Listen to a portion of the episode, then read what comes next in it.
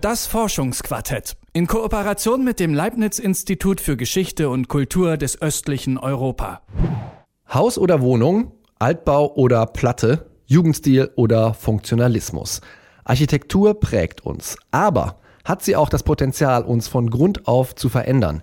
Bis in die zweite Hälfte des letzten Jahrhunderts, da gab es die Idee, dass Architektur nicht nur den Bedürfnissen des Menschen dient, sondern den Menschen auch formen und zu einem sozialeren Verhalten erziehen kann. Also Architektur sollte zentrales Instrument sein, die Gesellschaft besser zu machen.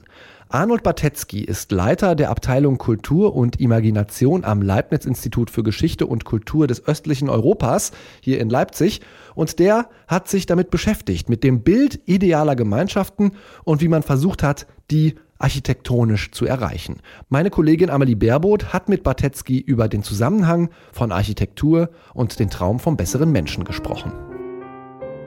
So wie Transformatoren den Strom verändern, sollten die von den Architekten vorgeschlagenen sozialen Transformatoren das selbstbezogene Individuum der kapitalistischen Gesellschaft zu einem ganzheitlichen Menschen umformen. Zu dem gut informierten Kämpfer für eine sozialistische Gesellschaft, in der die Interessen des Einzelnen mit den Interessen aller übereinstimmen. Mit diesen Worten beschreibt der russische Politiker und Architekt Nikolai Miljutin 1930 die Aufgabe sowjetischer Architekten. Er ist überzeugt davon, wenn wir das Wohnen und Zusammenleben kollektivieren, kann der neue sozialistische Mensch geschaffen werden. Architektur dient dabei als Mittel der sozialen Revolution. Was utopisch klingt, besteht als Idee schon seit der frühen Neuzeit. 1516 beschreibt der Engländer Thomas Morus in seinem Roman Utopia die ideale Stadt als solche, in der die Menschen ihre Häuser alle fünf Jahre wechseln und alles Eigentum teilen. Umgesetzt werden kollektive Wohnkonzepte dann erstmals nach der Aufklärung, doch richtig populär wird die Idee erst im 20. Jahrhundert. Es sind vor allem die idealistischen Architekten der Avantgarde, die sich für die Idee des kollektiven Wohnens begeistern. Da sind die Architekten so massiv wie sicher noch nie davor und auch nie danach mit dem Anspruch aufgetreten, die Welt zu verändern. Architektur wurde martialisch ausgedrückt, wurde als Waffe angesehen für die Veränderung der Gesellschaft und auch eine, als eine Waffe, die den Menschen dazu zwingt, seine Verhaltensweisen zu ändern. Das sagt Arnold Batetzky vom Leibniz-Institut für Geschichte und Kultur des östlichen Europas in Leipzig. Mit diesem Anspruch werden in den 1920er bis 1950er Jahren in der Sowjetunion sogenannte Kommunehäuser geplant. Zehn davon werden auch gebaut. Statt Individualismus und Privatsphäre steht das kollektive Zusammenleben im Vordergrund. Privat ist nur die eigene Schlafzelle. Ansonsten gibt es Gemeinschaftsräume, kollektive Küchen- und Speiseräume, gemeinsame Arbeitszimmer, Bibliotheken und Freizeiträume. Die Bewohner und Bewohnerinnen sollen rundum versorgt werden. Es gibt medizinische Einrichtungen, Putzkolonnen, Köche und Köchinnen und besonders wichtig Kindergärten. Dort werden die Kinder kollektivistisch erzogen und beide Elternteile, vor allem auch die Frauen, können arbeiten gehen. Manche Architekten gehen sogar so weit, die Kernfamilie auflösen zu wollen. Arbeiten im Haushalt wie Kochen oder Kindererziehung gemeinschaftlich zu teilen, ist sowohl effizient als auch platzsparend. Doch es ist auch eine Möglichkeit, gegenseitige soziale Kontrolle und Vorschriften zur Lebensführung zu etablieren. Ein radikales Beispiel ist der sowjetische Architekt Nikolai Kusmin, der äh, wirklich den ganzen Tag durchgetaktet hat.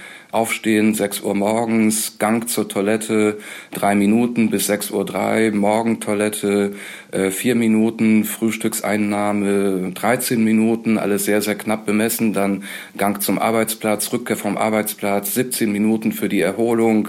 Also das Ungeplante, das Spontane, das Selbstentschiedene, das Autonome, das ist in diesen Konzepten so gut wie gar nicht vorgesehen. Ganz so weit kommt es aber nicht.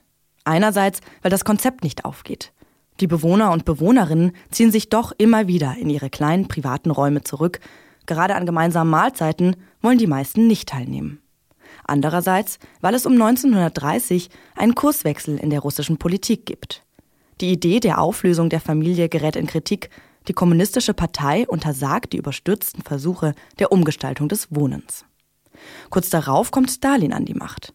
Er beendet die architektonischen Wohnexperimente und fordert die Rückkehr zu traditionellen Einfamilienwohnungen. Die Kollektivhäuser werden nach und nach umfunktioniert. Doch auch in westlichen, demokratisch organisierten Ländern werden Kommunehäuser gebaut. So zum Beispiel in Schweden.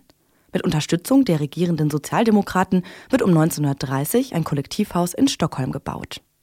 Wissenschaftlich begleitet soll hier eine bessere Gesellschaft entstehen. Doch auch hier funktioniert das Konzept nicht.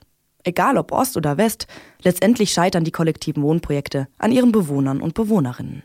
In unserem europäischen Kulturkreis hat das äh, nicht funktioniert, weil es doch dieses dauerhafte Bedürfnis nach äh, Individualismus gibt. Es gibt natürlich auch ein Bedürfnis nach Vergemeinschaftung, es gibt ein Bedürfnis nach dem Teilen, es gibt aber gleichzeitig ein Bedürfnis nach Intimität, nach äh, Privatheit, nach Selbstbestimmung, äh, auch nach Familienleben. Erst in den 1960er Jahren kommt die Idee des kollektiven Wohnens nochmal auf.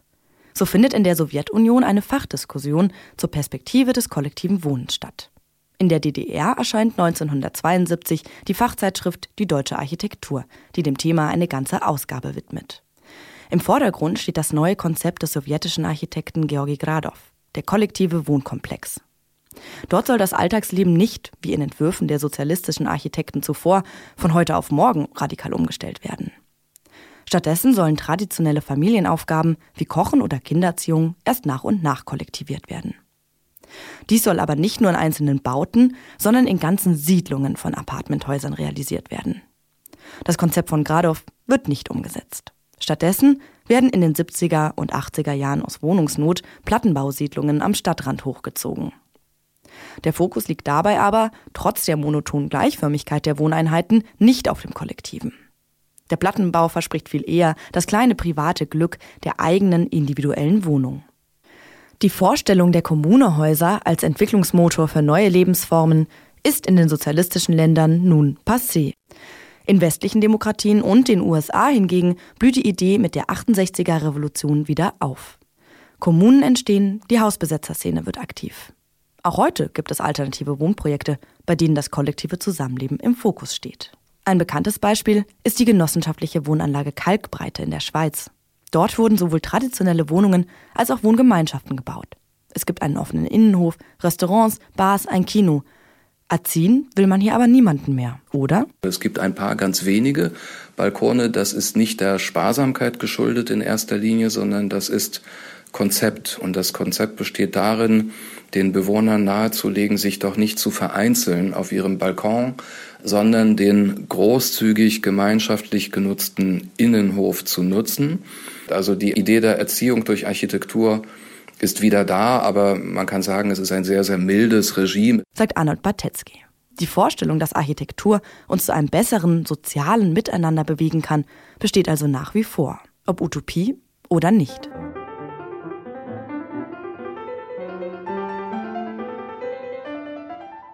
Kann Architektur den Menschen erziehen? Schon im 16. Jahrhundert, da haben sich die Menschen diese Frage gestellt und sie sind fasziniert gewesen von der Idee, dass Architektur zu einer Entwicklung einer besseren Gesellschaft beitragen könnte. Bis heute ist das Wohnen und Zusammenleben im Kollektiv ein Thema in der Architektur und im Städtebau. Das hat uns Amelie Baerboth erklärt und sie hat gesprochen dafür mit Arnold Batetzky. Der ist Leiter der Abteilung für Kultur und Imagination am Leibniz-Institut für Geschichte und Kultur des östlichen Europas in Leipzig. Das Forschungsquartett in Kooperation mit dem Leibniz Institut für Geschichte und Kultur des östlichen Europa.